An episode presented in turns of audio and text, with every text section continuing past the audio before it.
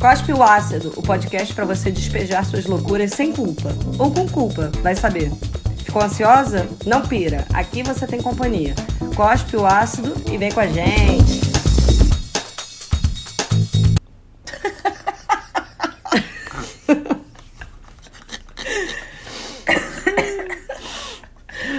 Vai ser diferente. Desculpa, Vem adorei. Foi meio Sérgio Malandro. É. Total. E aí, galera, tá começando mais um episódio do Cospio Ácido. E antes de entrar no nosso tema, só para lembrar que o podcast tá em todas as plataformas de streaming, Spotify, Deezer, Google Podcasts, vários. Mas na Aurelo você pode apoiar nosso trabalho com doações que começam com três reais. E por lá você também tem acesso a uns conteúdos exclusivos semanais que a gente faz, que são só para assinante. Mas sem mais demora, vamos então pro teminha de hoje, que é política. Treta. Treta. Amei. e eu queria saber, gente, se vocês consideram pessoas politizadas, quando que vocês começaram a se interessar mais por isso, enfim, como é que como é que vocês veem esse assunto? Eu acho que eu sou politizada hoje em dia. Mas eu, óbvio, com certeza não, não fui sempre. Acho que isso é muito fruto é, de privilégio, né? Que eu acho que é, na, na minha bolha do privilégio isso me permitiu muito não precisar pensar em política durante muito tempo. É, eu não acho que isso é bom, mas eu acho que isso é real. E aí eu fiquei tentando pensar quando que eu fiquei politizada. E eu, assim, eu, eu tirei o meu título aos 16, apesar de ser obrigatório a partir dos 18, né? Então, quando eu pude, pude votar, eu já quis votar. E aí eu acho que eu já comecei a ficar um pouco politizada, assim. Mas eu acho que a minha. É, esse meu processo de me politizar veio muito por causa do, do feminismo, assim. Eu comecei a pensar, sabe, no feminismo, na minha condição de mulher. E eu acho que isso é, me fez me interessar muito mais pela, pela política. Interessante isso. Ah, interessante. Eu com certeza não, eu acho, assim, não veio através do feminismo. Eu acho, na verdade, quando eu penso, antes da gente começar a falar mais dar nomes e terminologias em relação a isso, né? Tipo, entender de uma forma mais concreta. Eu, sei lá, sempre me considerei feminista. Tipo assim, na minha casa, assim, é, eu e meu irmão, homem. E aí, tipo assim, eu nunca aceitava que ele poderia ter algum direito, sabe, fazer alguma coisa que eu não podia. Tipo, eu achava isso um absurdo. Por quê? Porque ele é homem? Como assim? Que, que, sabe? Uhum, Mas assim, uhum. essas coisas, né, que você vai sentindo e e fazendo, mas eu nunca normalizei nada disso, sabe? Então, assim, mas claro, uma criança sem, sem sei lá, dar os nomes e, e, e termos, não sei, mas. Então eu, eu acho que sempre teve um lado que eu, tipo, sempre me vi como igual ao meu irmão e eu não achava que ele tinha que poder fazer nada que eu não podia, mas com certeza eu não acho que eu sempre fui politizada, assim. Acho que, né, uma coisa da minha família, as pessoas, muitos jornalistas que sempre trabalharam com política, então sempre foi um assunto, é, notícias e política, sempre teve muito próximo, assim. E eu sempre gostei de política partidária mesmo, de acompanhar, sabe, as notícias e tal. Eu também tirei o título com 16 anos, mas já muito animada e tal. Não sei se é, também depois as posições políticas vão mudando e ficando foram ficando mais legais as minhas. Eu, eu veria assim, sabe? Tipo, mais distante do que os meus pais pensavam, ou núcleos familiares, e mais você vai formando o seu pensamento crítico, né? Mas eu acho que eu sempre Sim. gostei. Acho que a escola super teve a ver com isso também, é, né? Nesse processo. E amigos debatendo e tal. E você, Kari? Ah, eu acho, assim, eu acho que eu sou uma pessoa mais politizada do que eu já fui. Eu acho que por mais que tudo envolva política, tipo, eu acho que assim, nessa questão do feminismo, eu demorei muito tempo para perceber o quão feminista eu já era também, assim como você tá dizendo, sabe? Porque Sim. no na minha profissão eu já batalhava muito, né, no ator, a gente tem a eu tenho a companhia com as meninas lá, essa de quatro, tipo, a gente já batalhava por uma é, um espaço da mulher na escrita, no palco, e eu pensava muito isso também no colégio, de tipo, eu me lembro quando eu era mais nova, um menino uma vez falou como se eu, de uma maneira negativa o fato de eu estar ocupando um espaço que era equivalente a dos meninos. E, e, tipo assim, isso antes da primeira série, era tipo CA, sabe? Tipo, era uma coisa assim. Isso marcou muito. Então, tinham, acho que, posicionamentos meus que eu já questionava há muito tempo. Mas a política mesmo, do voto, né, do se fazer presente nesse sentido. Eu me lembro que eu tirei, por exemplo, a, a é, o título de eleitor com 16 também, mas, por exemplo, muito mais porque eu não queria ser mesária, não era uma intenção de, é, de participar, é, sabe?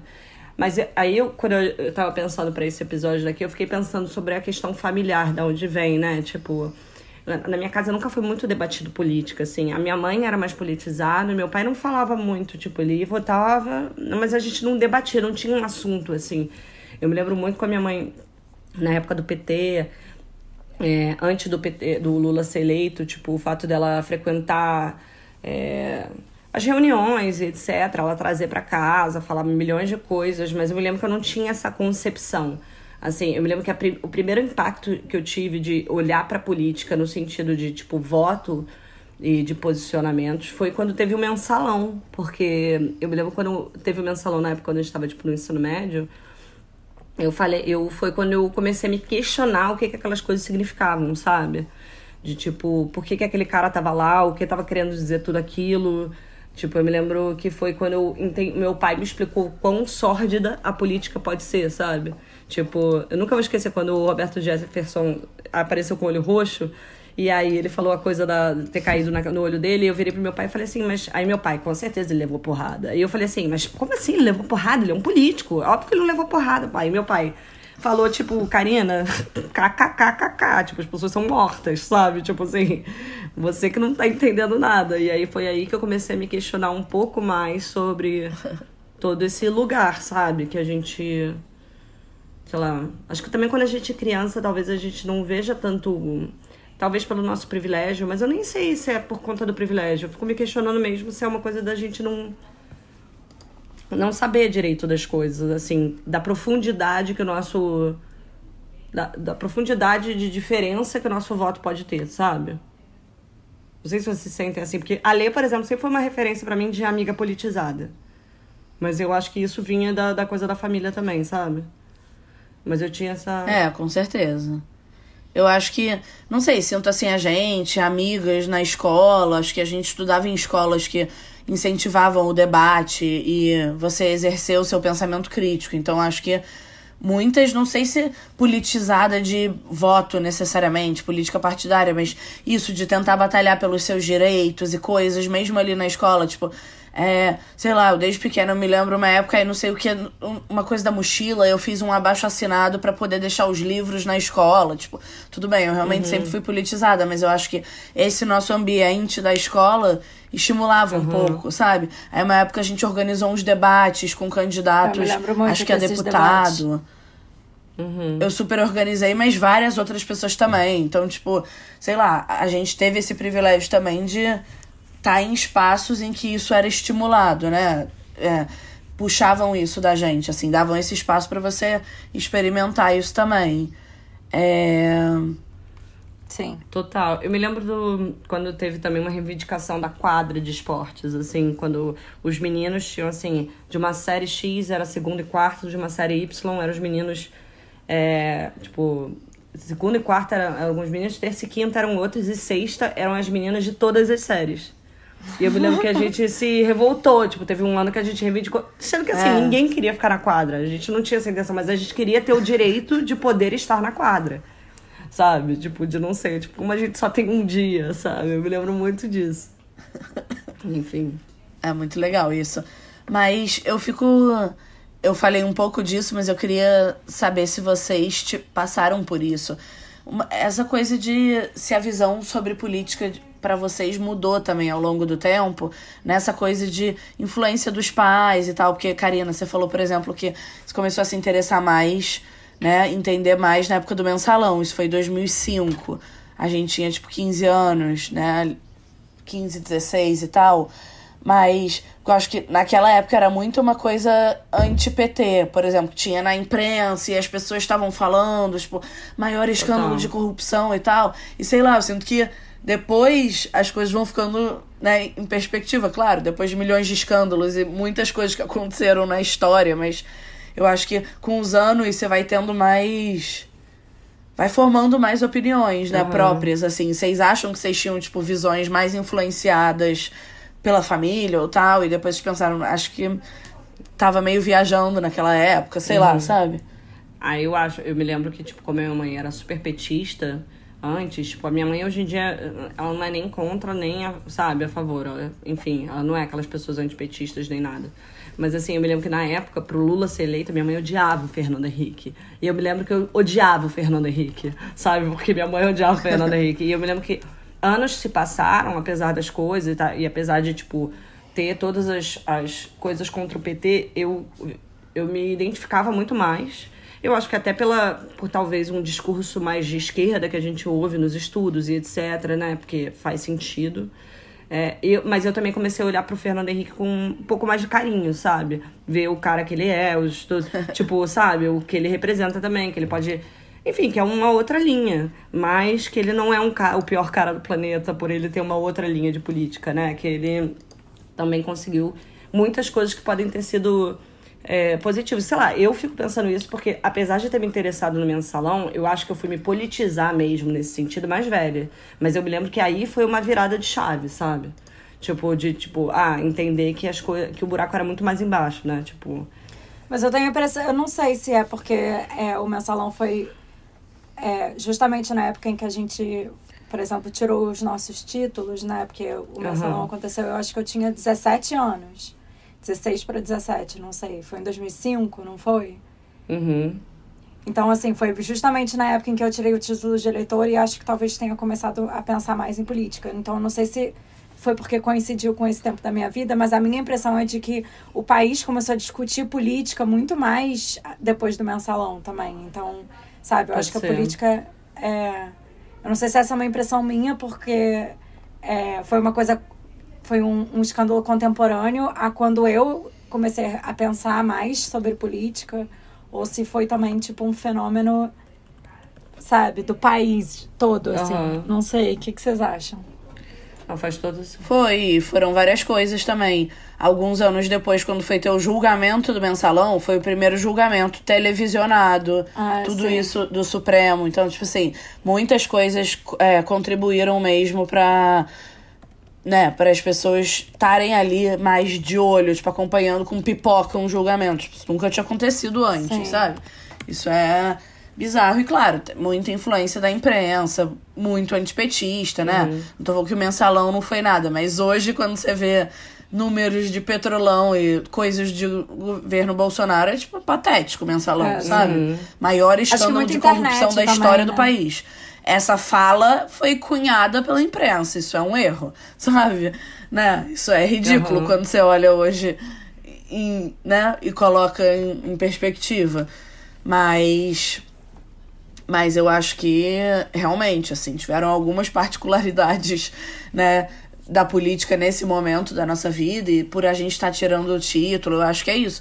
O meu primeiro voto, com certeza, foi mais uma mais antipetista, sabe? é. Não que eu seja petista de forma nenhuma, mas eu sinto que isso me influenciou de uma forma que eu fui levada, né, pelo, pelo meio, assim, pelo que estava acontecendo no país. Uhum. Com certeza, a mim também. Inclusive, eu acho que o meu primeiro voto, se eu não me engano, foi no Alckmin. E é, tipo assim, uma vergonha na minha vida. oh. Me arrependo amargamente. Mas é, com certeza, é isso, porque eu acho que foi muito influenciado justamente por isso, assim, porque eu, na primeira eleição do Lula eu, eu tinha 14 anos, na segunda eleição já tinha tido o mensalão, eu já estava completamente influenciada por tudo isso que você falou, Letícia. E apesar dos meus pais serem de esquerda, os meus pais eram super militantes petistas. Inclusive, tem uma foto minha num carrinho de bebê carregando uma, uma bandeirinha do PT, que, tipo assim, é uma foto que eu me lembro, assim, da minha vida inteira, dos meus, pai, dos meus pais me mostrando. Eu tenho muitas lembranças dos meus pais aos prantos quando o Lula foi eleito. Sabe? É, eu me lembro Mas, muito disso da minha mãe também. Nossa, também. Mas é aí, quatro anos muito. depois, depois de um mensalão, eu fui lá e, e, e votei no Alckmin. E hoje em dia me, é uma mancha no meu. Na e hoje em dia você provavelmente vai votar de novo na chapa com ele. verdade, né? verdade. Isso é... é uma coisa que eu fico pensando, como vocês se sentem dessa coisa de votar? Vocês vão votar fora?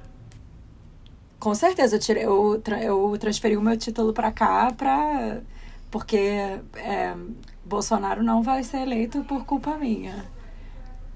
A culpa não é minha, que nem é. aquela camiseta do Ronaldo. A culpa não é minha, eu votei no. no... Aécio. No Aécio, então. Aécio. A minha a culpa não é minha, eu votei no Lula. Não, com certeza. Eu nunca tinha tirado o meu título do Rio, mesmo morando em Brasília e tal. É. Porque muitas vezes dava para votar, né? E tal. Já algumas vezes não votei, até no Rio trabalhando, sabe? Tipo, porque eu fui para outra cidade ou fui alguma coisa, mas enfim, isso é triste, né? Que muitas vezes jornalistas não votam e, porra, é foda. Você tá ali acompanhando a política e você não consegue ir votar, sabe? Sim. Dependendo do que acontece. Mas, mas agora é isso, tipo, eu já transferi o título, sabe? Não tem como não votar nessa eleição. Não. É porque eu, é, isso foi uma coisa que me assustou muito na eleição passada, tipo, quanta gente de fora votou e quanta gente de fora votou no Bolsonaro. Sabe? Tiveram muitos, muitos votos no Bolsonaro de fora. É, eu sinto um pouco que é isso. Ah, foda-se vocês. Vou votar aqui no Bolsonaro, mas tô aqui em Paris. Exatamente. Valeu, amigão. Me deu muito essa sensação, tipo, dos loucos, sabe? De tipo, caralho. Dos loucos não, é. mas dos fascistas. Eu não votei no, nas é. últimas eleições. É, porque é um negócio, ah, foda-se. Ah, o Brasil tá uma merda mesmo. Tudo a mesma merda. Ah, valeu. Então vota no Bolsonaro. Vem, vem, vem viver aqui, então. Ah. Porra. Total. Total. Mas assim, num sentido é, de outra, outra política, da política do nosso dia a dia, é, teve alguma virada de chave, assim? De tipo, ah, tá, isso é política, o que eu tô fazendo? Tipo, disso que você tá falando, por exemplo, da mochila, dessas coisas na vida, assim, teve uma virada de chave, assim, para vocês? Eu acho difícil de botar, assim, tipo, ah, uma virada de chave, um momento específico e tal. Mas como eu falei, eu acho que quanto mais eu fui me interessando pelo pelo feminismo e lendo sobre, entendendo a importância, sabe, de disso um pouco isso que a Letícia falou, de tipo de pensamentos, ideias que eu já tinha e eu não tinha nem elaborado exatamente, uhum. mas, sabe, é, eu acho que talvez a minha virada de chave tenha sido aí, assim, de que tudo é política e que, gente, e que política a gente faz todo dia, sabe? Uhum. Em algum lugar, sei lá eu fico pensando que a gente ainda vai virar muitas chaves também ao longo da vida, né? Tipo, no sentido de que eu sinto que a cada coisa que a gente vai estudando um pouco mais, ou discutindo, ou debatendo, tipo. Porque assim, a gente. Eu acho que as primeiras causas que a gente começa a se politizar são as nossas, as que perpassam por nós, né? Mas a cada dia que eu vou lendo coisas sobre outras vivências, eu fico pensando, caraca, como eu não me dei conta disso antes. Caraca, como eu não percebi que eu tinha que me posicionar dessa maneira antes, sabe? Tipo. É. é eu acho que isso vai muito desse lugar de Mas é, eu acho que vão né? coisas acontecendo mesmo. É, sei lá, o Me Too, né? Tipo, acho que movimentos que vão tendo. E aí você vai, tipo, caraca, quanta gente, né? Tipo, tá nessa. Quantas mulheres do mundo. Sei lá, uhum. as coisas vão, né? Vão tomando uma um tamanho, assim, que você vai, tipo, caraca, olha só, sei lá, sendo tomado por isso, né? Uhum. E vendo isso, que você tinha comportamento, se você também pensava isso, você também sofreu algo do tipo, uhum. né? Mas sei lá, você tava ali como se a gente tivesse adormecido de alguma forma, né? Claro que sempre pensando nas nossas questões, mas quando as coisas são colocadas mais publicamente, uhum. cada vez mais eu acho que é né, mais fácil de você entender que você tá numa comunidade ali, tipo, né, numa coisa maior e que aquilo faz sentido e aí com isso as pessoas começam a debater mais e mesmo na imprensa você começa a ver mais as pessoas falando, entendo o que é mansplaining, entendo o que é gaslighting, sei lá, tipo, e quanto mais vai se falando assim, dessa forma, sei lá, né, meio institucional, assim, uhum. eu acho que mais força dá mesmo, né? Total eu fico pensando também, por exemplo, o próprio feminismo, assim, quando eu me dei conta de coisas tipo. E que eu ainda fico me dando conta, né? Mas quando eu me dei conta do feminismo branco, que era o que eu participava muito, e depois eu tive um olhar para isso, sabe? Tipo, perceber que quando as mulheres estavam lutando para trabalhar, tinham mulheres negras trabalhando dentro da casa dessas mulheres brancas. Já há milênios. Sim. Sabe? Tipo, esse tipo de é. coisa que quando eu era mais jovem, talvez eu já tivesse esse ímpeto de buscar o meu lugar, mas não ver que, tipo, tinha outros lugares que estavam muito. É. Ainda precisando de muito outras vozes, né? Muito mais espaço do que a, a nossa. É muito louco essa coisa das lutas, eu acho, sabe? Tipo, a gente entender a, até E aí, eu acho que se politizar é isso também, né? A gente entender o tamanho do nosso privilégio. No caso, nós aqui debatendo Uhum. como somos privilegiadas e. Óbvio que a gente sempre soube disso, mas quando você entra na- né, nos assuntos que você quer debater e nas dores que a gente compartilha, tipo. Tem uma diferenciação também, né? Grande, assim. Uhum. de- Eu acho que a dimensão do privilégio é uma coisa que eu não tinha noção, assim, Uhum. quando eu era nova. É. Eu acho que eu ainda não tenho, tipo, por mais que a gente faça trabalhos e tal, tipo, se deparar constantemente com isso, sabe? Tipo, são pequenas coisas, são vivências, são, sei lá, coisas. É. Eu fiquei, eu, eu, eu acho que eu comentei com vocês, eu não sei se eu comentei, tipo, agora eu tô aqui em São Paulo e aí eu vi num post um adesivo que era é, quando você é mulher, tudo é político, até mesmo o silêncio. E aí eu fiquei pensando, tipo, eu já sei disso, mas ver isso ali num adesivo, num poste, sabe? Se você é mulher, tudo é político, até mesmo o silêncio, tipo, me deu um. me bateu, sabe? Me bateu uma coisa do tipo, caraca. Sei lá, são fichas que vão caindo dia a dia, enfim. É. Eu acho muito legal. Não sei, nesse caso, assim, a gente, te- por exemplo, ter essa rede, esse grupo de amigos e que todas são privilegiadas e tal, só que cada um nos seus trabalhos, nas suas vidas, sei lá, vão tendo vivências e convivendo com outras pessoas e tal. E eu acho muito legal ir aprendendo, não só o nosso grupo, mas outros amigos que a gente tem, né? Tipo, e ouvindo, porque aí uma traz um negócio que é tipo. Não, peraí. Você se tocou do seu privilégio nisso aqui? Sabe? Eu, eu acho muito legais esses debates também. Porque é isso que a Karina falou, né? Até hoje a gente não tem a dimensão exata do nosso privilégio. Então é muito legal trocar, assim, com pessoas, né? Uhum. É, que são que gostam do debate e tal, sem ser uma coisa de tô te julgando aqui, ou quem é né, a fiscal do feminismo, Uhum. sabe? Não, tipo, ma- mais de uma coisa de debater e, tipo, caraca, é mesmo, não tinha pensado nisso, sabe? Olha, tô, tô repetindo, reproduzindo uma atitude machista que eu nem tinha me pensado que, sei lá, né? Então, mesmo realmente você é, a gente estando cada vez mais acordada para as coisas, ainda tem muita coisa enraizada, né? E é muito legal ter essa troca com amigas que eu acho que hoje, né, todo mundo se considera politizado, em maior ou menor grau, e entende a importância disso, né? E isso também é um privilégio, né? Eu acho. Ter essa rede, essa rede desse, de, de amigos, assim, um, um espaço e você ter convivência com pessoas que existe esse, essas conversas, esse pensamento crítico e essa, esse lugar é, com quem você pode conversa, com quem você pode conversar e ouvir, trocar, né? Tem gente que não tem isso. Isso também é um privilégio. Com assim, certeza. é mais, mais um mais um pedaço da dimensão do nosso privilégio.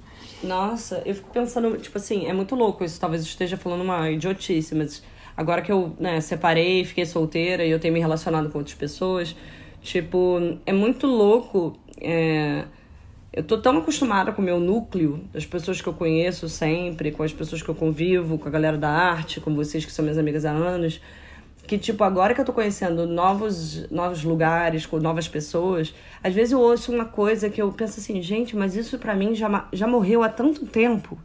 Tipo, eu nem acredito que eu tô, tipo, tendo que fazer esse comentário de que isso é equivocado agora, sendo que isso já foi uma coisa assim, tipo, já é muito. Sabe? Tipo, aí que a gente se dá conta de, de fato da bolha, assim, de. Mesmo que você esteja É. é, conversando com uma outra pessoa que você acha que de alguma forma pertence à sua bolha, ou, por exemplo, sei lá, pessoas que são da arte, por exemplo, no meu caso, ou pessoas que estudaram em um colégio perto do nosso, ou no nosso, e aí você vai conversar uma coisa e você pensa, caralho, meu Deus do céu, eu não acredito que eu tô ouvindo isso, tipo, a Vera, sabe? Tipo, não sei se vocês têm essa É, sensação. Isso. Não, isso me fez pensar também, levando pra política partidária também, né? O tanto que a gente vive numa bolha em tudo, assim, em todo tipo de política, né? Que a gente faz e acredita. A nossa bolha é completamente progressista e, né? Quem vocês conhecem que vota no Bolsonaro, um eleitor do Bolsonaro, tipo assim, provavelmente, ah, a tia fulano, eu não sei quem, meio doido, É, mas a gente mão. não tem um grupo, a gente não tem amigos, né? eu conto que votam mão no Bolsonaro. pessoas que tipo, votam no Bolsonaro, que eu conheço, é. assim. E, e ninguém provavelmente é assim, super próximo seu, né? Eu acho que essa eleição do Bolsonaro foi, tipo, muito chocante, assim, pra eu ver é, a diferença do Vitor, por exemplo, que morou em várias cidades e teve um. É, tem amigos em Brasília, que é um lugar que aí tem, tipo, né, uma galera concursada, policial federal, policial civil, sei lá, uma, que é um núcleo que a gente zero nós, né, uhum. nunca circulamos nessa galera. Muito mais galera da arte, do jornalismo, intelectuais, é, esquerda caviar e é. tal, né? Uhum. E é, é, tipo, muito chocante como, caralho, eu não vivo no mundo, sabe? Tipo, a, os meus amigos e as pessoas que eu troco mesmo ali, isso é realmente a bolha da bolha da bolha, sabe? Tipo, a gente se chocou quando o Bolsonaro foi eleito, tipo assim, cai na real, sabe? Então, acho que se teve um lado que foi interessante de ver, bom não é, porque não tem lado bom de eleição do Bolsonaro, mas foi, caralho, de novo, entender que a gente vive numa bolha muito isolada, muito solitária, assim, que não conversa muito com nada, sabe? Sim. Total. Eu fico pensando que a pessoa que eu tenho próxima de mim, né, que é uma pessoa da minha família, que eu já comentei com vocês e tal, que votou no Bolsonaro, nem vou expor ela aqui, mas assim, me decepcionou muito Tipo, Nem vou expor ela aqui, mas o nome dela é Maria Soares, assim, né? é a minha tia fulana. Mas, tipo, me, me chocou muito ver um núcleo familiar, tipo, que é meu, que por mais que eles não sejam as pessoas mais presentes na minha vida, mas são presentes, diretamente ligados a mim. Tipo, tivessem uma visão tão chula, porque eu só consigo falar assim, sobre o nosso privilégio, tipo, de achar que a gente perdeu um tanto com o PT a ponto de, do antipetismo ser melhor do que um futuro diferente, sabe? Sei lá, tipo, me, me deu esse lugar do tipo, caralho, foi muito surpreendente. Eu acho que foi um divisor de águas, como você tá falando, essa coisa de ver os amigos, ver, tipo, olhar pro lado e ver que o Vitor, por exemplo, tinha várias pessoas próximas, tipo. É um divisor de águas. Você fala assim, caraca, então tem núcleos, tem essas pessoas. Só que ver uma pessoa muito próxima saber de pessoas próximas nossas que votaram nulo é, é uma coisa que me dá um, um, tipo me deu um uau. Meu Deus. Uau.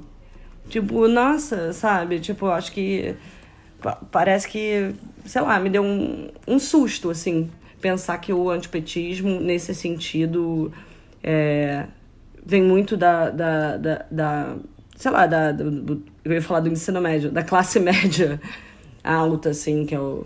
Não, e se sobrepôs ao apreço que as pessoas têm à democracia. Tipo, uhum. isso que é chocante, né? Tipo, tranquilo você ser antipetista, enfim. Uhum. Mas não é tranquilo quando, caralho, tem um lado, um campo democrático e um campo claramente não democrático. E, tipo, você escolhe ele, sabe? Então caralho, eu tenho dificuldade, assim, de dialogar, sabe? Uhum. Com esse outro lado. Eu também tenho. É... Eu tenho. É, não sei. É... Então, para mim, o mundo é visto entre quem votou no Bolsonaro e quem defende a democracia. Tipo, tô falando de Lula, de PT, uhum. né? Vai muito além disso para mim. Então, eu acho difícil. Eu, é, todas essas coisas, né? Debatendo tudo. É. Aí, ah, você vai num, sei lá, você marca um date no Tinder. E aí, será que a pessoa. Sabe, eu fico pensando assim, eu tô casada, mas, tipo, eu ia pensar, tipo, é importante saber se, se vota no Bolsonaro. Sei lá, então, tipo, toda a vida virou isso, sabe? É, eu não consigo mais não ver o mundo dessa forma, sei lá, tipo, tem bolsonaristas por aí, sabe? Circulando ao, ao, ao nosso redor, a uhum. todo momento, tipo, pessoas que acham que minimizam a importância da democracia. Total. É, tipo, caralho, chocante, sabe? Total. Eu acho muito difícil, assim, eu acho uma certa faca de dois gumes. É, porque assim, eu também tenho uma pessoa próxima a mim, que eu também não quero falar quem é, enfim, pra não expor a pessoa, apesar de achar que ela nem ouve isso. Mas, enfim. É, é uma pessoa que eu acho que, assim, que eu acabei me afastando é, muito por causa, né, não assim pelo voto no Bolsonaro especificamente, mas assim, por tudo que circula isso, sabe? As opiniões que a pessoa é, posta na internet, o tipo de conteúdo que ela compartilha, etc. Tipo assim, eu acho que vai aos poucos, você vai perdendo o interesse e o respeito e o, sabe? Uhum. E o saco, a paciência e tudo, assim. É, e eu sempre fico pensando, assim, porque, por exemplo, eu penso nessa pessoa, uma pessoa que eu me afasto e que eu não. Eu, não, eu tenho, assim, quase que eu tenho uma certa preguiça e assim, eu não acho que vale a pena me engajar numa discussão, sabe, sobre é, as opiniões políticas dela e etc. E eu acho, eu fico pensando que em algum lugar eu é que acabo, é, que na opinião dessa pessoa, eu que sou intolerante, sabe? E tipo assim, é que, e que as pessoas com o meu posicionamento É. político é que são as pessoas intolerantes e que não querem discutir e que não. É, não querem, não querem conversar e etc. Então eu fico, tipo, tem um lado meu que eu fico sempre assim. Ai, sabe, será que eu vou falar, tipo, ai, não, não quero nem discutir esse assunto, sabe? Tipo, ai, eu prefiro nem falar sobre isso. Mas aí ela vai ficar pensando que, tipo, é. Eu que sou a, a, a pessoa que não concordo com nenhum pensamento que não seja exatamente o que eu, o que eu penso. E aí eu não quero que ela tenha essa ideia de uma pessoa que tem o meu posicionamento político, então eu acho que talvez valha a pena conversar só pra ela não achar que uma pessoa de esquerda é uma pessoa que é completamente intolerante a qualquer divergência, sabe? Eu, Tipo, eu fico, ai meu Deus, o que que eu faço? Mas sim, É. eu concordo muito. Eu acho que tem mesmo muita intolerância no nosso discurso, porque é uma dificuldade de conversar. Sim.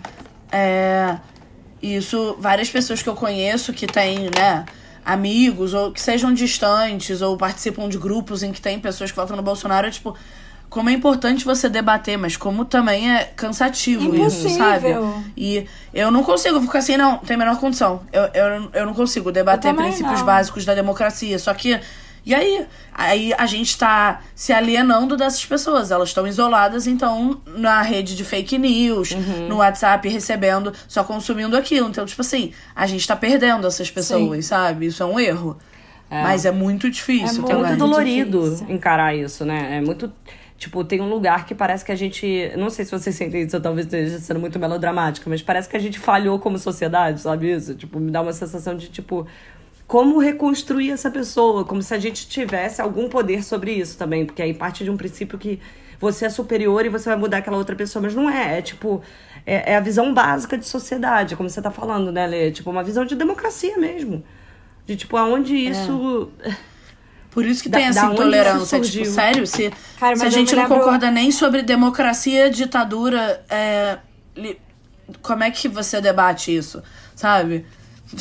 Numa democracia tão jovem quanto é a, a brasileira. Então, eu não consigo, sabe? Nem começar essa, essa conversa. E eu, eu me lembro de uma entrevista que eu assisti com a, com a Alessandra Orofino. Vocês sabem quem ela é? Ela é diretora do Greg News. Uhum, Há um tempo atrás, eu acho que ela falou uma coisa muito interessante, que eu, me fez pensar muito, assim, que ela estava conversando sobre como a esquerda é uma bolha, é, tem, tem, ficado, tem sido vítima da própria bolha e tem conseguido falar cada vez menos com o povo, né? Assim, tanto que né, a, a, a esquerda acaba sendo muito mais. é, é, as pessoas de classe média, classe média alta e, e as pessoas de classe média baixa acabam ficando, é, têm sido cada vez mais conservadoras e votadas na direita, etc. É, e que ela fala que um, um dos problemas da esquerda é que ela, a esquerda acha que se alguém é, não é de esquerda, é porque a gente não está conseguindo explicar. A gente é esquerda. A gente não está conseguindo explicar direito os nossos argumentos, que a pessoa não está entendendo o que a gente está falando. Quando, na verdade, é talvez só porque a pessoa não concorda com a gente, que a gente tem uma certa superioridade de achar que se a pessoa discorda é porque ela não entendeu. E não porque ela. Sabe, tem gente que Sim. simplesmente discorda. E que a É. gente tem muita dificuldade de entender isso, assim, de, de ter uma certa humildade, sabe? Sei lá, eu acho muito. Eu achei muito interessante isso que ela É falou. verdade. É, tem uma é coisa que eu fico verdade. pensando A muito. esquerda é muito arrogante. Sim. Tem um lugar que eu fico pensando, por exemplo, que eu acho que cai um pouco nisso que você tá dizendo. Tipo, não exatamente. É isso, mas mais pontualmente. Tipo, por exemplo, a visão sobre a meritocracia. Tipo, eu já ouvi de muitas pessoas que têm um discurso de direita de acreditar na meritocracia. E eu, eu imagino que vocês também, obviamente, acham que isso é uma falácia. Só que, por exemplo, um dia eu me peguei numa situação em que eu tava com uma pessoa conversando com uma Mas pessoa como de assim? Eu direita. tenho tudo que eu tenho porque eu mereci. Mas eu, eu me peguei conversando com uma pessoa que é de Eu direita. trabalhei por isso. E ela é uma exceção à regra. De fato, a família dela foi uma família que conseguiu é, subir na vida, digamos assim, financeiramente. É, porque ela é uma exceção. Na verdade, a família dela é uma exceção. E aí eu me peguei num momento que, tipo assim, como é que eu vou falar pra essa pessoa que a meritocracia não existe se ela, na vivência dela, é, sentiu isso com a família dela?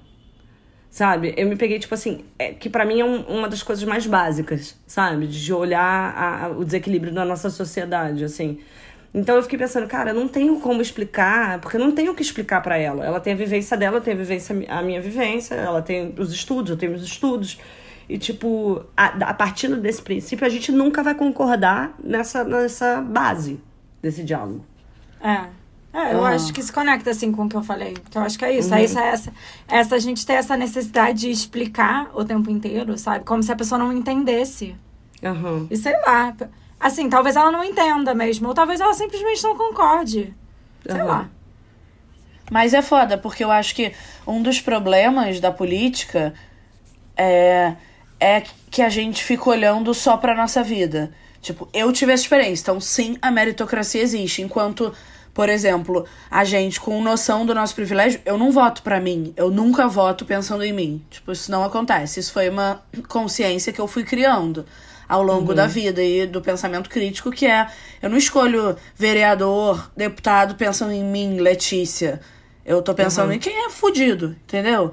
Quem, uhum. Como é que essas pessoas vão ajudar quem precisa? Porque eu não preciso, eu tenho plano de saúde, entendeu? Tipo, a gente é privilegiado pra caralho. Eu tenho que estar pensando em mim. Uma coisa é alguém que não, né, quer, uhum. acha legal a ditadura, sabe? Aí eu tô pensando em mim como eu tô uhum. pensando em todo mundo. Mas Sabe, eu não tô votando. Não é que eu sou uau, uma altruísta. Claro que não, a gente não, é sempre egoísta pra caralho. Mas, sabe, eu realmente eu não escolho é, o presidente que vai fazer por mim. Eu não acho que ninguém tem que fazer por mim. Lógico que um pouco, né? Mas uhum. assim, de uma forma mais ampla. E eu acho que. É, nós não somos as primeiras. A gente não faz muito isso, sabe? Uhum. É, as pessoas não fazem muito isso. Elas só olham para os seus umbigos, mesmo as muito privilegiadas, né? Porque eu entendo isso acontecer em outras camadas, mas por isso que o bolsonarismo me irrita tanto também. Ou, ah, essa coisa só olhar a economia. Ah, não, vai fazer não sei o que, meus investimentos vão subir, então é isso aqui. Ah, e se, o, se a, o candidato tá falando que mulher é inferior? Sei lá, é muito não olhar pro lado e não, não ter uma empatia mínima, sabe? É, de que, cara, você não precisa tanto, sabe? Eu entendo as pessoas votarem pensando em coisas boas para elas, mas um ricaço pensar na, na economia me irrita muito esse discurso, sabe? E uhum. você deixar de lado isso, tipo, se você, né? Você tá ignorando o, o que que ele tá falando ali de direitos fundamentais básicos, sabe? De direitos humanos. E ai, ah, esse discurso não, não vai fazer. Com o Bolsonaro tinha muita gente assim, né? Não, tá uhum. tá dizendo que mulher é inferior. Ah, é, enaltecendo o torturador, mas é só um discurso. Não é, é, só um discurso, entendeu? Garimpo em terra indígena, isso não é só um discurso. Uhum. Isso é bem concreto, sabe? O que ele tá fazendo e estimulando a violência nesses lugares. Então, é bem irresponsável também você votar, tipo, ah, vou fechar os olhos para umas questões aqui, porque na economia acho que pode ser bom para mim, sabe? Sei lá, então acho. Sim complicado isso. Fora também. que eu acho que isso é um pensamento muito burro, né? E essas são as pessoas que amam viajar, tipo, pra Europa e pros Estados Unidos e ficar andando em Paris, achando Paris maravilhoso, sem perceber que Paris é maravilhoso, porque tem uma desigualdade muito menor do que tem no Brasil, porque é um lugar onde, apesar de ainda ter muita desigualdade, etc e tal, sabe? Tipo, tem. É, acesso à saúde, acesso à educação, acesso a muito mais coisa de maneira pública que faz a sociedade evoluir toda junto, que faz, é. sabe, que faz ser possível de construir um lugar maravilhoso como Paris para o cara ficar andando lá, tipo, pela rua. É, um Sim, lugar total. que investe em cultura. É, e assim, e tá tudo bem para os milionários na Europa também. Né? Não é, é como se eles estivessem é, é. mal lá. Tipo, a vida tá maravilhosa para eles, sabe? A França, por acaso, é um lugar que até taxa bastante as grandes fortunas, né? Mas, talvez tenha sido um mau exemplo meu, mas mesmo assim tem muito milionário na França. É. E aí eles ficam lá vivendo na França e com seu com paraíso fiscal, seu dinheiro lá na, nas Ilhas Caimão ou na. Suíça, é. sabe? Então assim, tá tudo bem também. Tá Sim. Tá suave para é. eles. Verdade. Uma coisa que me assustou muito nesses últimos períodos, assim, políticos, foi, tipo, pensar que a, a, os direitos humanos viraram uma pauta de esquerda. Isso foi uma coisa que me assustou muito, sabe? Tipo, que há um tempo atrás, quando a gente discutia, sei lá, Dilma e a Aécio, Alckmin, tipo, Lula, essas coisas. Tipo, É, como assim, sabe? Tipo assim, da- da- aonde que a gente virou, tipo, se mergulhou no esgoto pra pensar que, que isso seria uma pauta que não era tão necessária, sabe? Tipo, isso é uma. Eu acho que é um dos fa- fatos que mais me assustaram, assim, desses últimos anos, assim, envolvendo a política. Vocês não acham bizarro? Acham também, não? É, É com que você certeza falou muito bizarro, mas eu não sei identificar, assim, quando é que isso começou. Não sei se isso é uma coisa muito recente ou se isso já tem tempo. Porque eu- isso é uma coisa que eu acho que já se discutia, tipo, na ditadura, por exemplo. É, mas eu acho que depois começou a mudar, né? E aí de- agora voltou. Eu sinto que to- todo o viés da ditadura, não sei se eu tô falando uma grande merda, mas voltou com, com o Bolsonaro. Tipo assim, apesar de não ter votado no Aécio, não ter votado no Alckmin, tipo, eu ainda acho que era um discurso bem diferente. É isso que a gente tanto percebe, né? Ah, não sei se eu acho, não. Eu acho que essa coisa de, tipo, ai, bandido bom é bandido morto e direitos humanos para humanos direitos, tipo, isso não...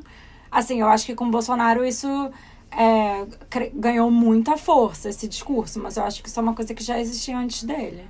É. Ai, gente. É, mas as pessoas saíram do armário, É, sim, né? Isso sim. Isso que me dá um certo medo, assim, caraca, onde é que estavam essas pessoas? Elas estavam votando no PSDB, porque assim, PSDB, gente, não chega perto de nada. Porra, partido que nasceu ali, né? Tem um início legal, um monte de gente em movimento estudantil, tipo, PSDB já era maneiro, sabe? Sim. Ele tá ficando totalmente irrelevante, mas assim, foi um partido com uma história legal, sabe? Com quadros totalmente favoráveis à democracia. Tipo, aí essas pessoas que defendiam a intervenção militar, elas estavam votando no PSDB, porque no Lula que não era, sei lá, o que, que elas estavam fazendo, sabe? Deviam tá votando no Enéas. Eu acho isso sempre assustador, sabe? Tava votando no Anéas e. Ou não era- votando, né? É. Votando nulo, branco ou nem indo votar. Realmente. Também. Muita gente que negava a política, assim, né? O Bolsonaro surfou muito nesse negócio que ele é um outsider, tipo, que é a maior piada da história, Nossa. né? O cara que tá há 30 anos sendo deputado, do nada ele é anti. É, antipolítica, antissistema. Tá, tá zoando, né? Esse discurso eu acho bem burro, assim, de você cair nele. Nossa. Porra. É muito bizarro. A gente ainda vai colher muita coisa diferente, assim, dessas últimas eleições. E uma coisa que eu fiquei pensando, vocês acham que hum, o voto tem que ser obrigatório no Brasil? Eu acho que sim. Você, Lê? Eu também. Eu acho que não- Eu sou a favor. Tipo, eu não acho que esse é o melhor método de. necessariamente, sabe? Pra todos os países, mas eu não sei ainda. Eu sou a favor. Eu acho que isso traz um. É, uma politização também, assim, traz muita coisa ruim também. Voto do cabresto, voto pago, né? Tipo, voto comprado e, enfim, traz ignorância também, mas sei lá, eu ainda acho que é melhor ele ser obrigatório. Mas você não acha que o voto não obrigatório também, sabe? Eu fico pensando também, se não fosse obrigatório, aí para você. Aí as pessoas não vão votar, aí você paga e aí a pessoa vai lá e vota. Eu fico achando às vezes também que o voto de cabresto num voto não obrigatório, ele. Ele é até melhor, sabe, pro, pro voto de cabresto, se ele não fosse obrigatório. Porque talvez, assim, pessoas não sejam tão convencidas de votar. Porque elas já vão votar de qualquer maneira porque é obrigatório. Agora, se não for obrigatório, tipo, ou você me paga ou eu não vou lá votar. Mas assim, posso fazer, uma pergunta? Assim, eu acho que eu sou mais ignorante politicamente aqui do grupo. E aí eu fico me questionando, tipo, será que. Porque eu, quando eu pensei nisso, eu achei que, que, eu preferia que não fosse obrigatório no Brasil. Porque às vezes eu fico pensando que talvez é, limpasse um pouco mais a nossa política. Porque às vezes eu fico pensando, tem muitas pessoas que se candidatam, que são tipo o vizinho, o fulaninho, o não sei o quê que, tipo, eu fico pensando que são pessoas que estão sempre tentando ganhar em cima de toda essa estrutura. E talvez é, a obrigatoriedade do voto fizesse com que o voto fosse um pouco mais pensado, não sei. Não, isso eu acho que não. Eu acho que, assim, a- a- as pessoas são eleitas pela maioria dos votos, né? Tipo, não é pelo. Não é se tiver um mínimo de voto. Tipo, eu acho que não tem nada a ver. Tipo, ainda, ainda terão políticos, ainda terão pessoas eleitas. Eu acho que o problema disso que você tá falando é muito mais porque no Brasil a gente trata. É, a política como carreira, né? As pessoas tipo entram pra política e para fazer para ganhar dinheiro, pra fazer a vida, Sim. e não pra fazer política. É. A gente tá muito no esgotão, né? Vocês veem um futuro no nosso país, cara? Vocês acham que a nossa política vai mudar? Sério? Em algum momento? Vocês acham que vai ter uma mudança nesse sentido? De, eu, no tipo, momento, ando muito pouco esperançosa do Brasil, infelizmente. Vamos ver o que, que vai ser dessa As eleição. Políticas são ciclos. São ciclos. No mundo, no mundo todo, assim. Tanto de coisa de esquerda, direita, seja lá o que isso signifique hoje. Nem acho que tenha esquerda competitiva no Brasil. Tipo, não considero o Lula de esquerda de jeito nenhum. É. Mas eu sei lá, não sei se é melhorar, assim. O momento tá bem ruim, realmente, mas. Sei lá. É, não tenho tanta esperança, mas. Acho que sim, dá tem essa coisa, sei lá, se novas pessoas entrassem, a gente tem muito preconceito com política também, né? Uhum. É. Sim. Acho isso complicado. E. Ou mesmo isso, mesmo sendo obrigatório o voto, muita gente nem vai votar, ou vota nulo e branco. Eu sou extremamente contra voto nulo e branco, inclusive, queria saber o que vocês acham. Voto branco eu acho uma piada. Tipo, eu não consigo entender nem a existência do voto branco. Tipo, que merda é essa? Eu não entendo o voto, o voto branco. branco. O voto branco também acho uma loucura. Mas eu, como a Ali já admitiu que ela votou no Alckmin, eu admito que eu já votei uma vez nulo. Porque eu ainda acreditava no sistema do nulo. Eu achava que essas pessoas votassem nulo e eu ter que se apresentar a novos políticos. Tipo, ingenuamente, burramente, sei lá qual foi, é. da onde partiu isso, mas teve algum. Eu não me lembro exatamente qual foi a eleição que eu votei nulo. Eu acho que foi.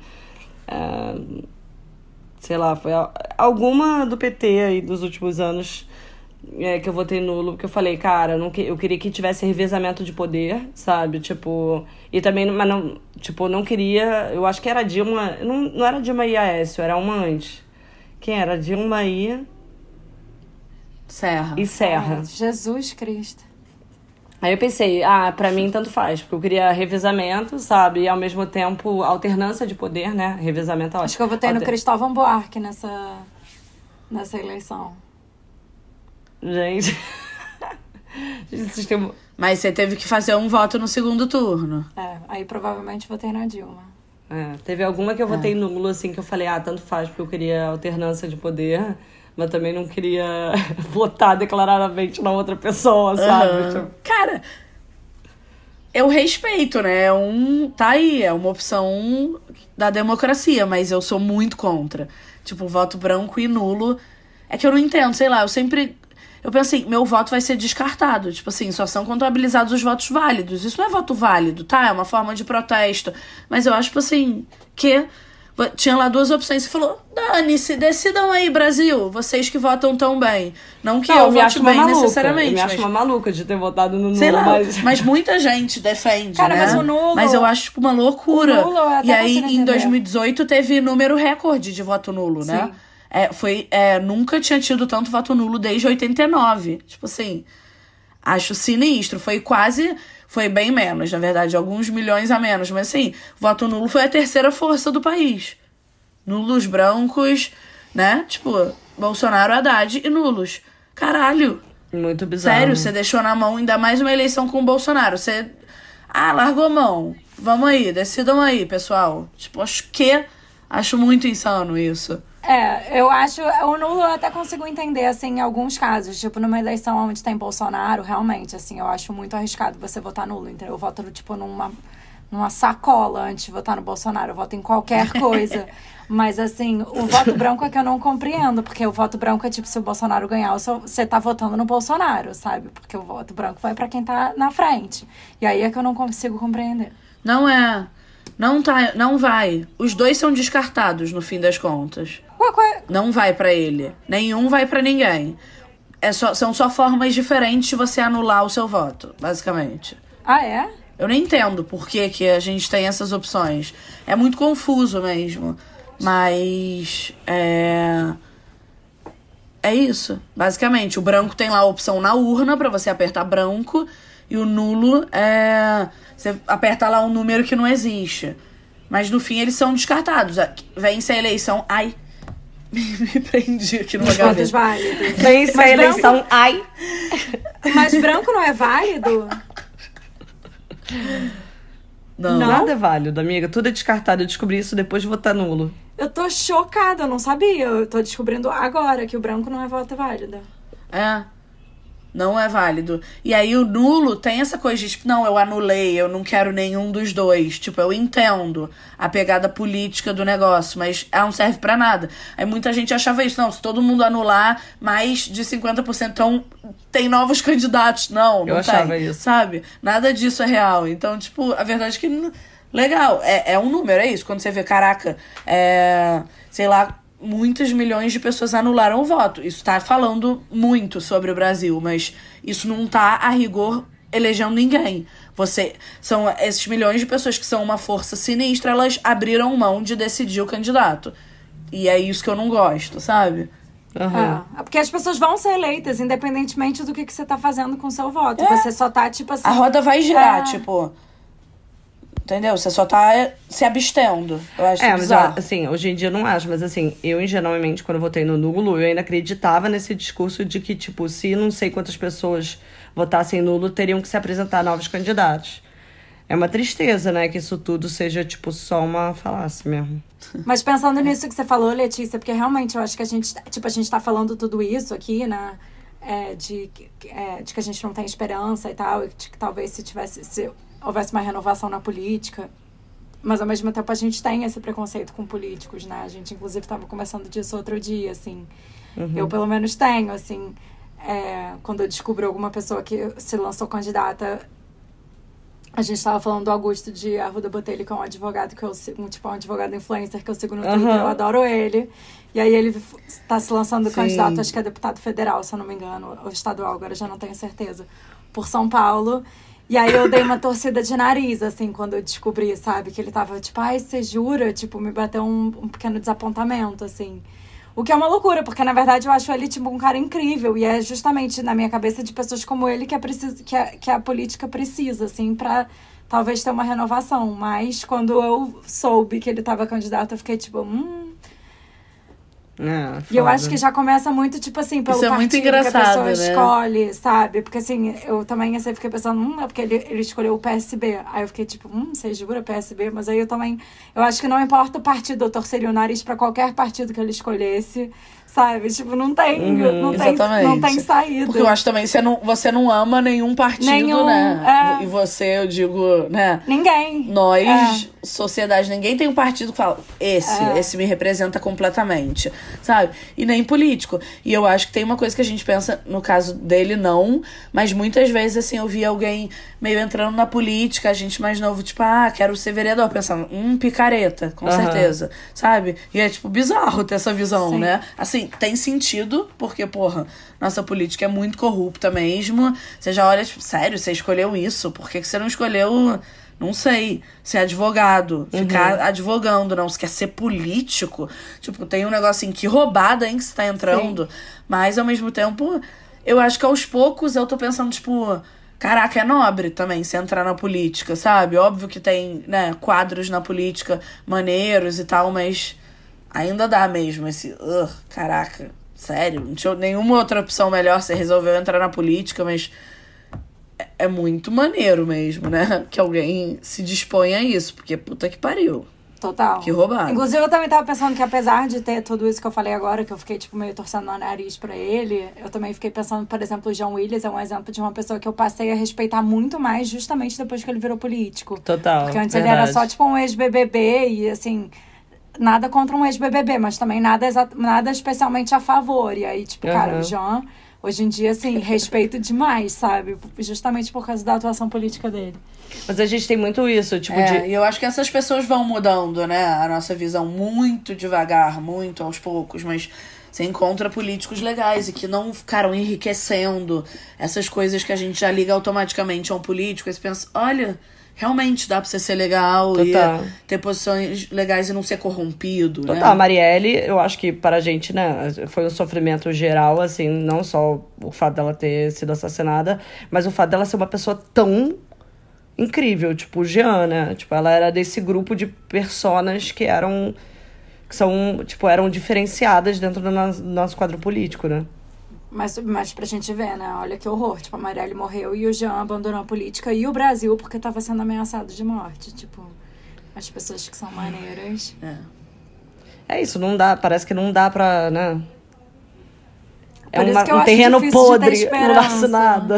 Ah, Nenhuma semente vinga nessa merda. Ai. Ah, é triste.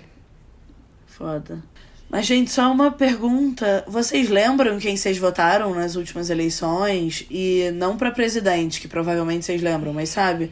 Eleições, né? A nível, vocês acompanham um vereador, é, vocês fiscalizam minimamente ou, tipo, votou meio passou? Porque eu acho que a gente sofre um pouco desse mal, né? É, eu admito que assim, parar pra pensar. Eu sei algumas pessoas que, pra mim, foram pessoas mais fundamentais que eu me identifico mais. Porque tem alguns políticos que eu, particularmente, eu não vim acompanhando muito, mas chega no momento final eu falo, ah, vou votar nesse ou naquela, porque me é de interesse pelo contexto geral, sabe? Mas os que eu fiz a escolha antes, eu me lembro, sabe? Os que eu realmente pensei, ah, aquela ali, não sei o quê, ou que eu fiz campanha, coisas do tipo, eu me lembro.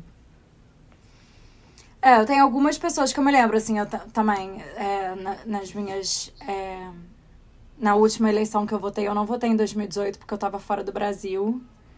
Mas. Teve 2022. Não, 2020, quer dizer.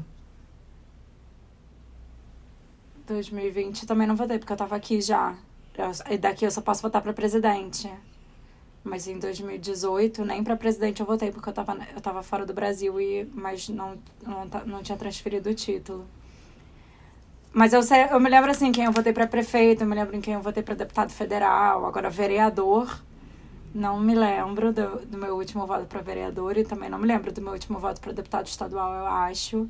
Senador, hum, ou senadora, agora também já não me lembro em quem eu votei da última vez. Você lembra, assim, Lê? É, eu acho que é muito comum, né?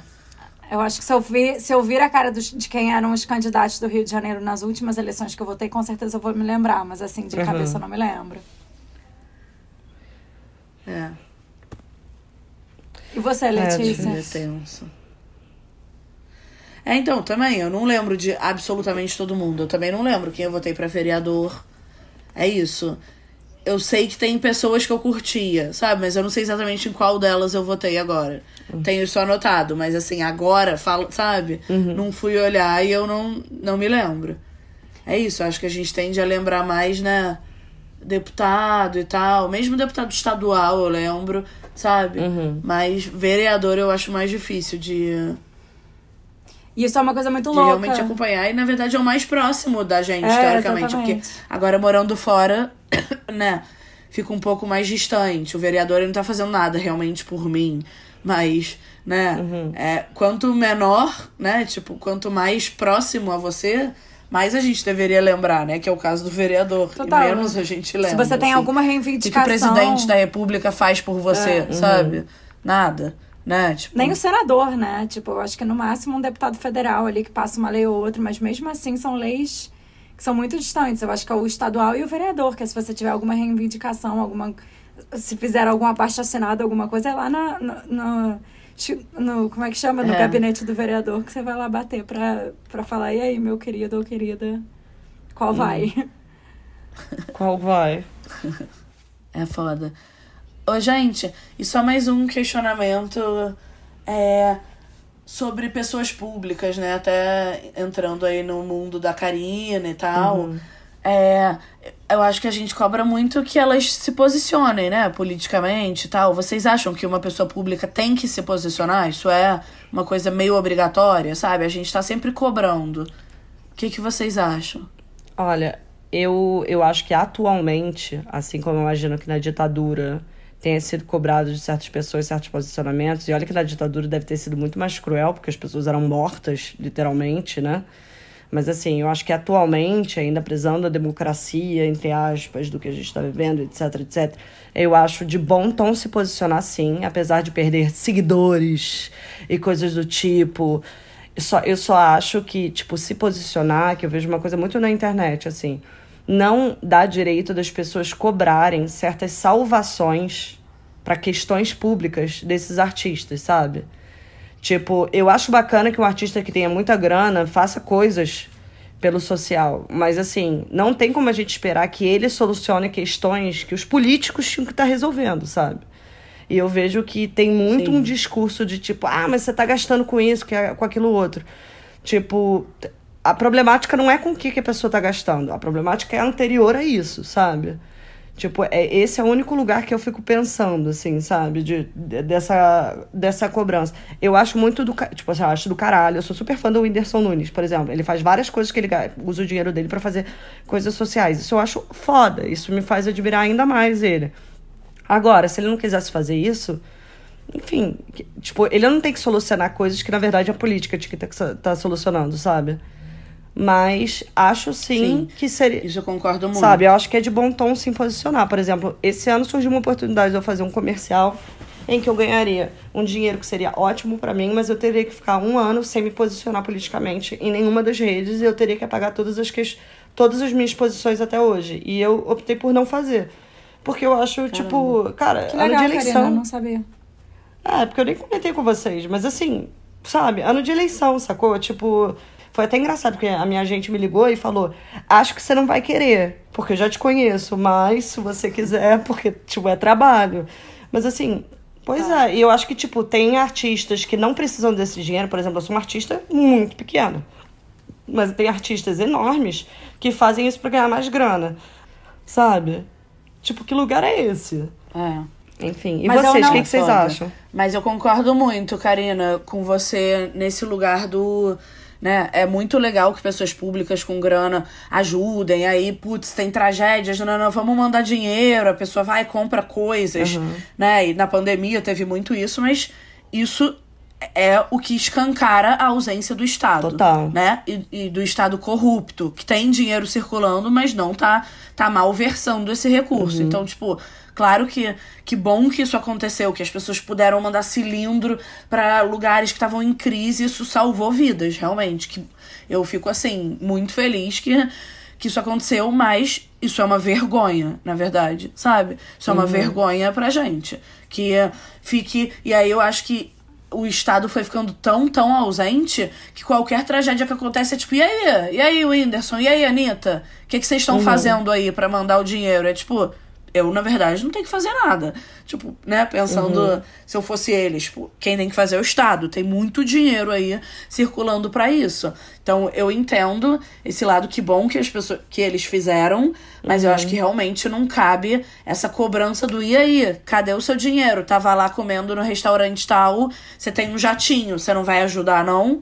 Uhum. As pessoas que estão precisando, só que elas estão precisando do Estado, sabe? Então, tipo, realmente eu acho que a gente normalizou esse lugar que é bizarro, sabe? É meio, uhum. sei lá, uma aberração, assim.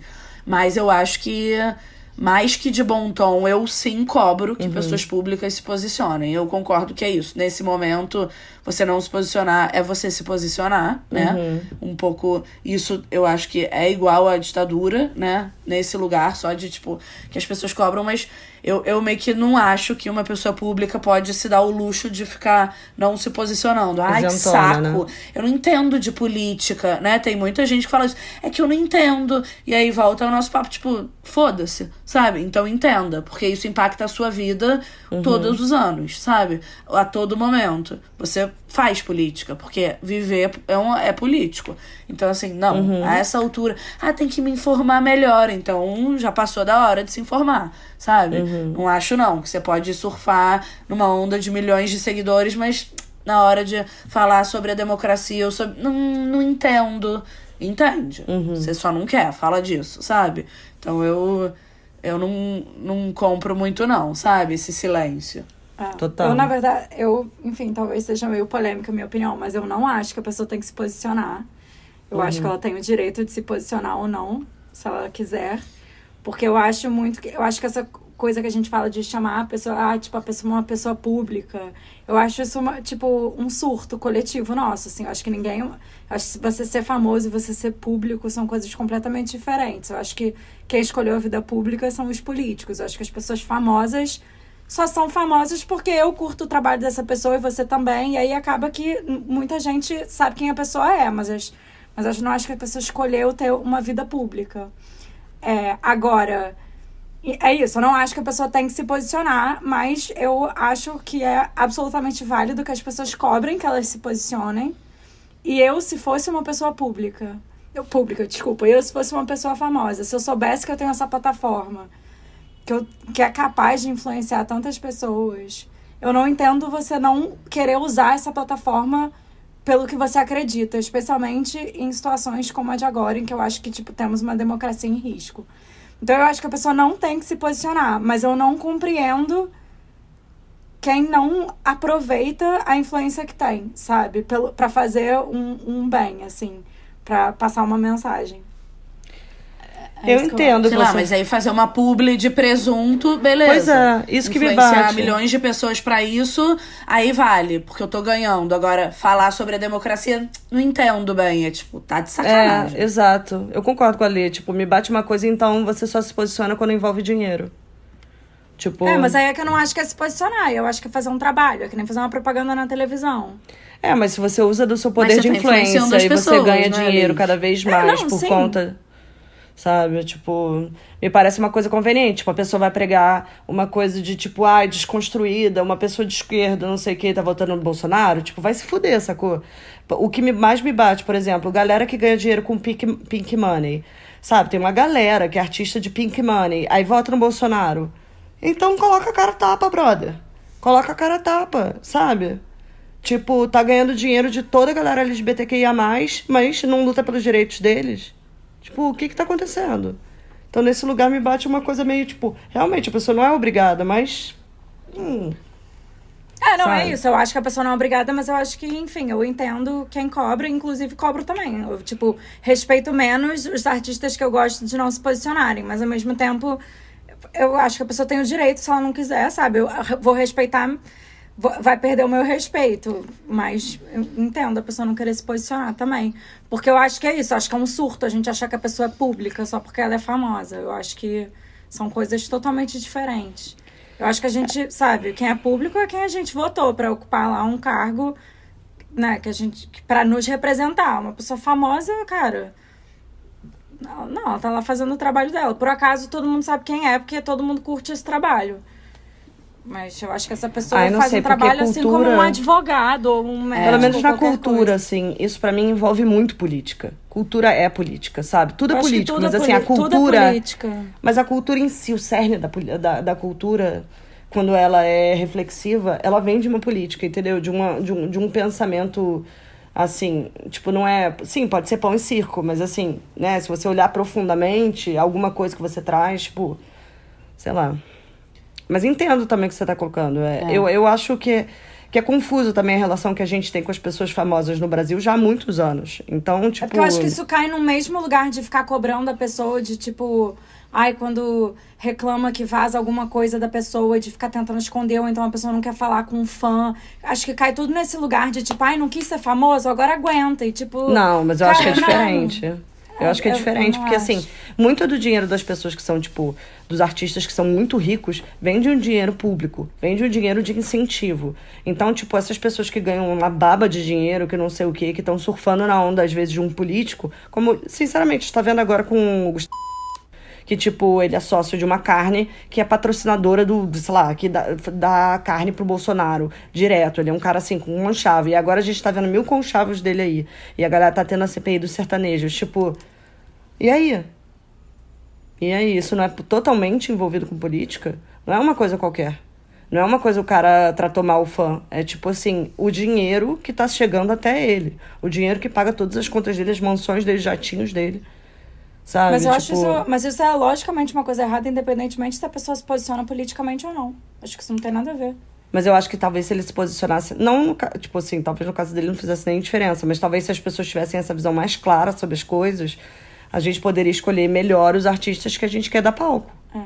É, eu, eu entendo isso que você está falando, mas é porque, eu não sei, eu fico pensando.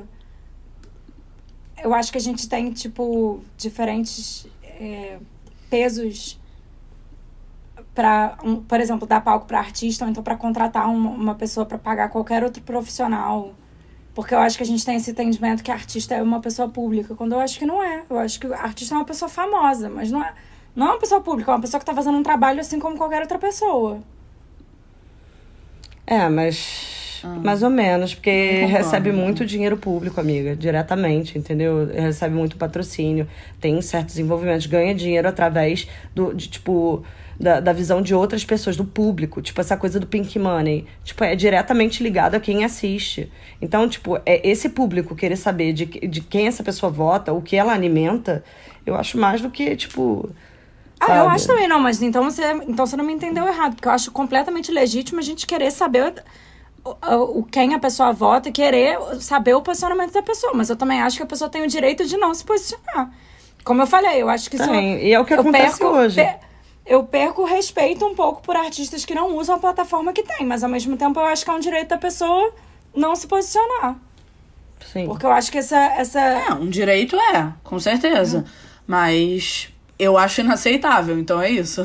É um pouco isso, né? Tipo, vamos ficar cobrando e, sei lá, que seja você se posicionar na pressão aí, sabe? Aprende aí. Sim. Corre, faz uns cursos aí. Tipo, a Anitta fez uns cursos, né? Beleza. E foi ficando cada dia mais politizada e não sei o quê. E... Então tá, se você não sabe, aprende, sabe? Sei lá. Eu sou a favor dessa pressão, sabe? Ah, não, isso- Ninguém é obrigado, mas É. Enfim, vamos para os nossos quadros depois desse debate acalorado. Amei. Sim. Que eu obviamente ganhei. Assim, né? Vamos. Pobre dum. Então tá. O primeiro é obse o Obsessivas Anônimas. Quero saber por Yeah. que, que vocês estão obcecadas agora. Então, eu tenho uma obsessão que eu vou dedicar à Karina. Porque é muito, porque é muito recente. Qual? Eu ando obcecada com Game of Thrones. Porque é o seguinte, semana passada, Toma no essa! sábado, o Jasper saiu e eu fiquei sozinha em casa. Aí sabe quando você tá assim, nesses dias que você quer assistir alguma coisa, mas você não quer, tipo, se engajar com nada novo, você não quer se comprometer com uma coisa nova? Eu tava nesses dias. Então, eu, tipo assim, eu liguei a TV e falei, ai, vou botar alguma coisa aqui só pra ficar meio de fundo enquanto eu fico aqui no celular. Aí botei o primeiro episódio de Game of Thrones. Corta para, estou completamente investida, já tô na segunda temporada. Tô reassistindo tudo. o Jasper entrou na onda comigo. A gente tá assim, tipo, caraca, Calice, não sei o que, os dragões. A gente tá, tipo, vivendo um momento super nostálgico, totalmente obcecada, gente. Já tô, tô quase voltando a ler os livros. Gente, que isso. Nossa senhora. Eu terminei É. minha saga do Harry Potter falando isso. Falando nisso. Mas, ó, a minha obsessão desse momento tô- é de brechós. Eu tô obcecada com brechós, gente. Eu vim pra São Paulo, tipo assim, o que eu mais faço é entrar em brechó, tudo que é brechó. Não importa, teve um dia que eu entrei no brechó, eu comprei uma roupa que eu fiquei em dúvida se tinha sido morador de rua que tinha vendido pra aquele brechó e eu, te- eu comprei depois. Juro, de tão xixilento que é. Que, assim, eu vi depois um morador de rua vendendo uma outra coisa pro, pro brechó. E eu fiquei pensando, é um casaco. Mas assim, sei lá, eu tô simpatizando com tudo. Eu tô querendo tudo, eu comprando peças por 10 reais, 20 reais. A cara da Letícia. Caralho, Karina. Achei puxado. Mas eu tenho. eu tenho ido a brechós. Eu adoro um brechó, tá? Eu queria dizer, mas caraca. Eu tenho ido a brechós Puxado. é, fanfarrões, a brechós mais. Mas assim, mais humildes e brechós mais chiques. Eu tô... Nossa, que, diferente. isso, Letícia? E a... Quem não tá vendo a Letícia Gente, enfiando um cigarro no nariz dela, sei lá que porra é essa. Mas enfim, é isso. Tô viciada em brechós. Já comprei várias roupinhas. E mesmo assim não gastei muito porque tá tudo baratinho. Tô me sentindo muito feliz. Chique. Arrasou. O meu, o meu obsessiva anônima também tem a ver com um certo consumismo, mas diferente. Na verdade, assim, eu tô mais obcecada por É, a minha a obsessão do momento é livros infantis. Claro que ia ter a ver com o momento maternidade. Mas, assim, mais do que comprar, eu, tipo, passei horas essa semana vendo todos os sites, livrarias e, tipo, resolvi fazer uma seleção dos livrinhos da minha infância, sabe? Que eu quero que a Rita tenha. E, tipo, morando no exterior, eu, tipo, ai, preciso levar comigo. Entrei nessa, tipo, até parece que eu vou ficar anos sem vir ao Brasil, O sabe? que, que você comprou? Mas é tipo. Cara, eu escolhi uns assim. É, tipo, Flicts, né? Que, Cara, tipo, eu ia falar marcou isso. muito. Flix é tipo assim, Aham. top 3 livros favoritos da vida. Tem que ter Flix. Da vida. Aí, tipo, ou isso ou aquilo, sabe? Ai, tipo, fofo. esses livrinhos Aham. muito. Né? E eu fiquei tentando lembrar uns mais infantis ainda, que eu amava. É, Um era uma cobra que perdia o dente, mas eu, eu não lembro que livro é esse, sabe? Eu acho que eu já não tenho mais. Eu amava muito sinistramente. É, mas enfim, eu fui lendo sobre livros também que hoje estão bombando. Então eu fiquei misturando, sabe? Livros maneiros que eu adorava com livros que são legais e tem umas coisas meio de você ficar fazendo uns sons e tal. São uns livros meio cult, só que maneiros hoje em dia. Sei lá, então eu fiquei assim, obcecada fazendo essa lista. Já comprei alguns, óbvio. É, mas também não posso pirar, né? A- ela nem nasceu, tipo, já tô comprando livros, sabe? Tipo, ela, tá- talvez até você sair da França, ela nem tenha lido, ela nem leia, né? Não, claro que vai. Imagina se É, não, ler não, não anos, mas eu vou ler pra super. ela, né? Sim, verdade, verdade. Fala demais, É, eu vou amei. ficar lendo os livros que eu... Vou ficar lendo Flicts, com certeza, pra um bebê que não tá entendendo nada. Sabe? Ai, gente, tipo, Flix é tudo. tudo. Fof. Enfim. Gente, então vamos pro nosso segundo quadro. Vamos. E ele é vibrador sem pilha. Quem aí pode contar pra gente uma situation? Gente, eu simplesmente acabei de me tocar que eu não fiz esse quadro. Falem aí enquanto eu vou pensar em alguma coisa aqui. Tá. Eu vou começar então.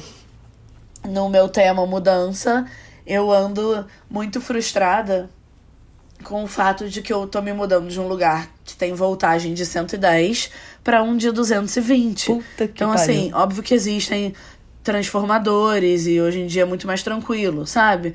Só que, mesmo assim, tipo, cara, tudo meu de eletrodoméstico, eu comprei uma esteira no meio da pandemia, tipo, ela é 110. Eu Ai, não realmente acredito. não pensei, eu nem sabia pra onde eu ia. Mas assim, eu tenho uma máquina de café irada, eu tô vendendo um monte de coisa, porque claro que dá pra você botar uma coisa ou outra com transformador, mas não dá pra eu ter todas as tomadas da minha casa com, sabe, é um negócio que puxa muita energia. Eu não sei lidar, me dá um certo medo de ficar lidando com transformador por toda a casa, não rola, eu acho, sabe? É, É. então eu, eu escolhi, tipo, tá, vou ter uma tomada que eu vou botar alguma coisa, sabe? Provavelmente que eu não consegui vender e aí eu vou levar, tipo a esteira, que é um negócio que foi caro e provavelmente eu não vou vender e vai ser útil. Então tá, isso eu Ai, mantenho, gente, mas quem assim, é essa que altura da vida frustração. não faz coisa bivolt? Não dá pra Ai. entender, né? Que ódio. E umas Um coisas saco. americanas que eu comprei, eu tinha certeza. Eu, Ah, fala sério, americano, tudo é bivolt. Não, nada é bivolt. Ai, que inferno. Horrível, sério, muita frustração com isso. Nossa, eu acabei de me tocar que eu vou viajar. Eu até tenho que ver se as coisas que eu tenho são bivolt, porque eu tava pensando em levá-las. Ai, é um inferno. Aí é 220, Liz? Sim. É porque é, depois eu fiquei pensando, gente, eu não lembrava que a Europa era 220. Eu não sei se toda a Europa é. Eu acho que É, acho que é. É, acho que sim. É. Olha, meu vibrador sem pilha, gente, ele tem a ver com São Paulo também. Porque hum, também é ótimo. Ninguém falou de São Paulo. Eu também. Aquela... Maluca. Mano. Não, você falou. Foi isso. Vou te defender, cara. É, eu tenho que falar de São Ah. Paulo, é verdade. Obrigada, anônimas. Obrigada. Mas é, é, o meu vibrador sem pilha, é que, pilha é que aqui, cara, eu não sei se eu já falei sobre isso, talvez eu já tenha até falado, mas aqui todos os bares fecham meia-noite. Tipo, tá tendo uma lei do silêncio aqui em São Paulo. Então, tipo, você não existe você ir pra um boteco às 11. Tipo, só os lugares fechados, totalmente fechados, podem ficar abertos até umas duas da manhã, até no final de semana. Tipo, duas, três. Mas os lugares abertos, os botecos mais, tipo, descolados, é, tipo, qualquer botequinho, qualquer lugar, tipo, fecha meia-noite. É bizarro.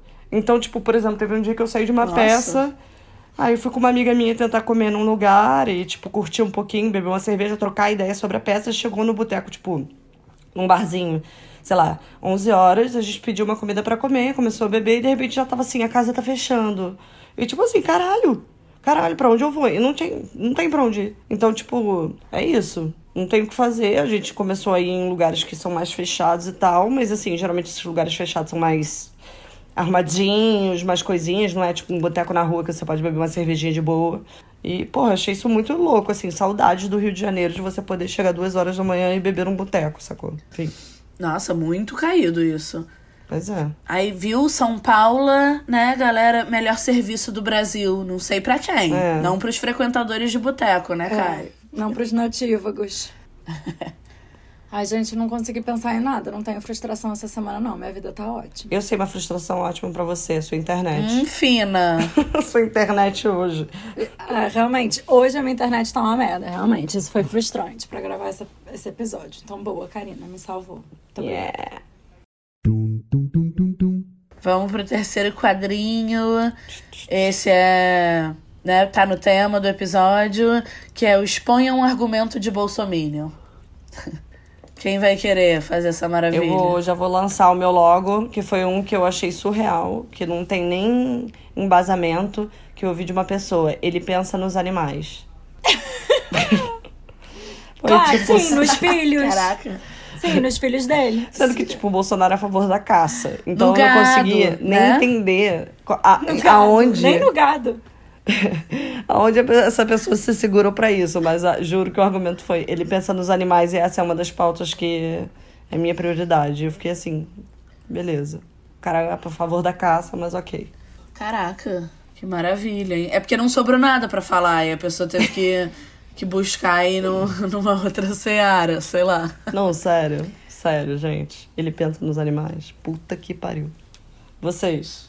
Nossa, adorei, Kari. Eu vou numa linha mais é, clássica mesmo, que é, na verdade, nem sei qual eu prefiro, sabe? Das falas. Eu, eu amo do Brasil vai virar uma Venezuela, né? Tipo, esse acho um clássico, sempre um clássico bom.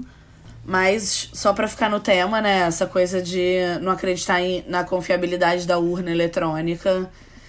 Acho puxado, né?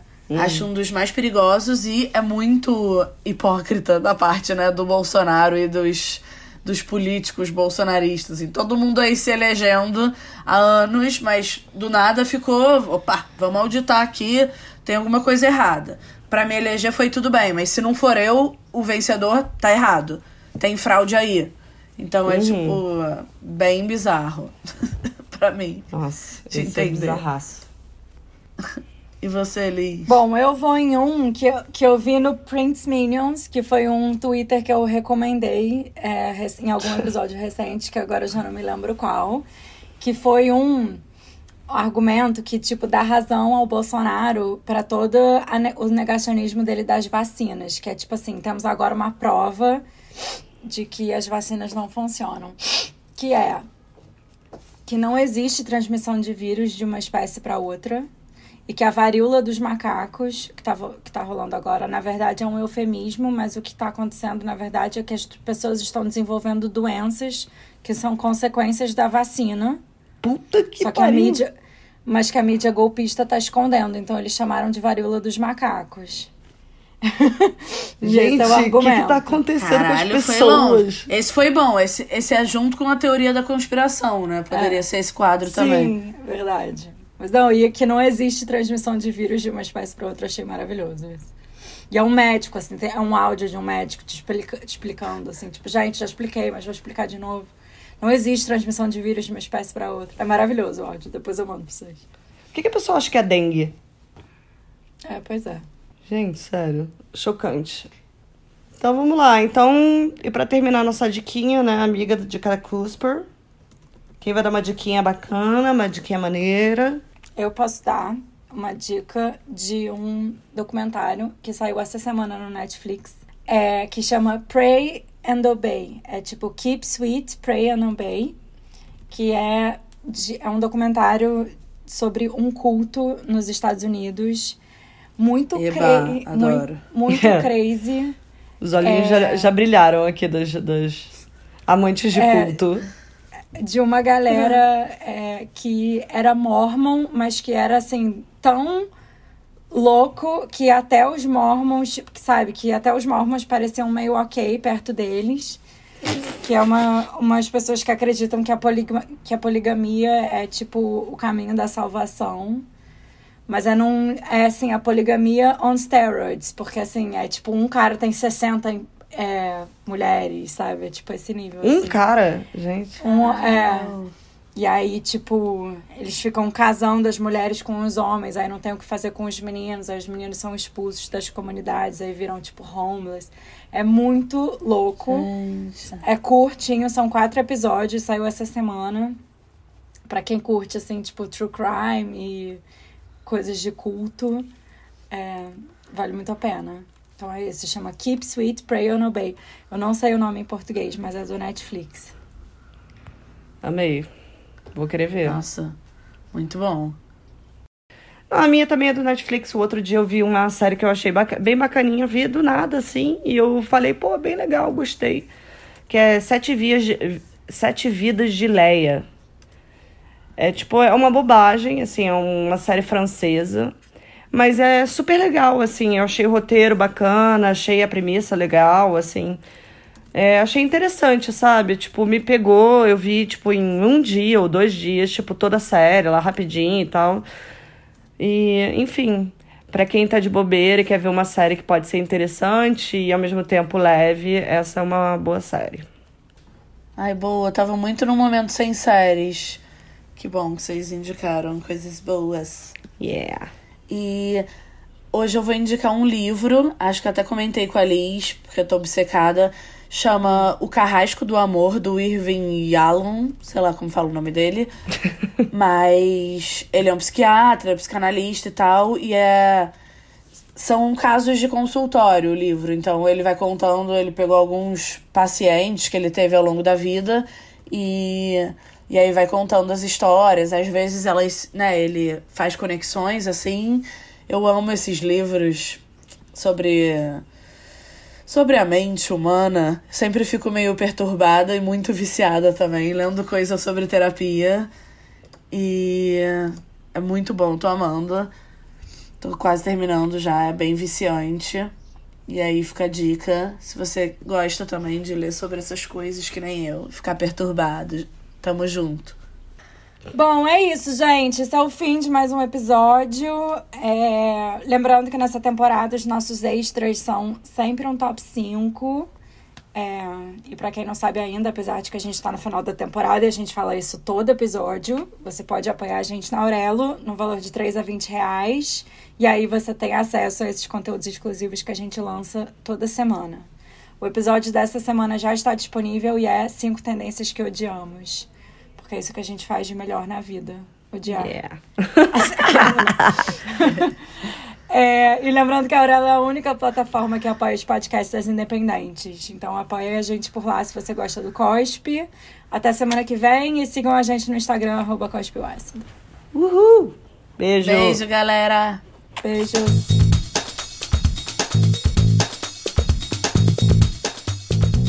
O Ácido é escrito, produzido e apresentado por Karina Ramil Letícia Fernandes e Liz Estrela. e tem trilha sonora de Felipe Fernandes. E esse episódio foi editado pela Karina Ramil. Para saber um pouco mais sobre o nosso podcast, acompanhe a gente nas redes sociais, arroba Cospe o Ácido.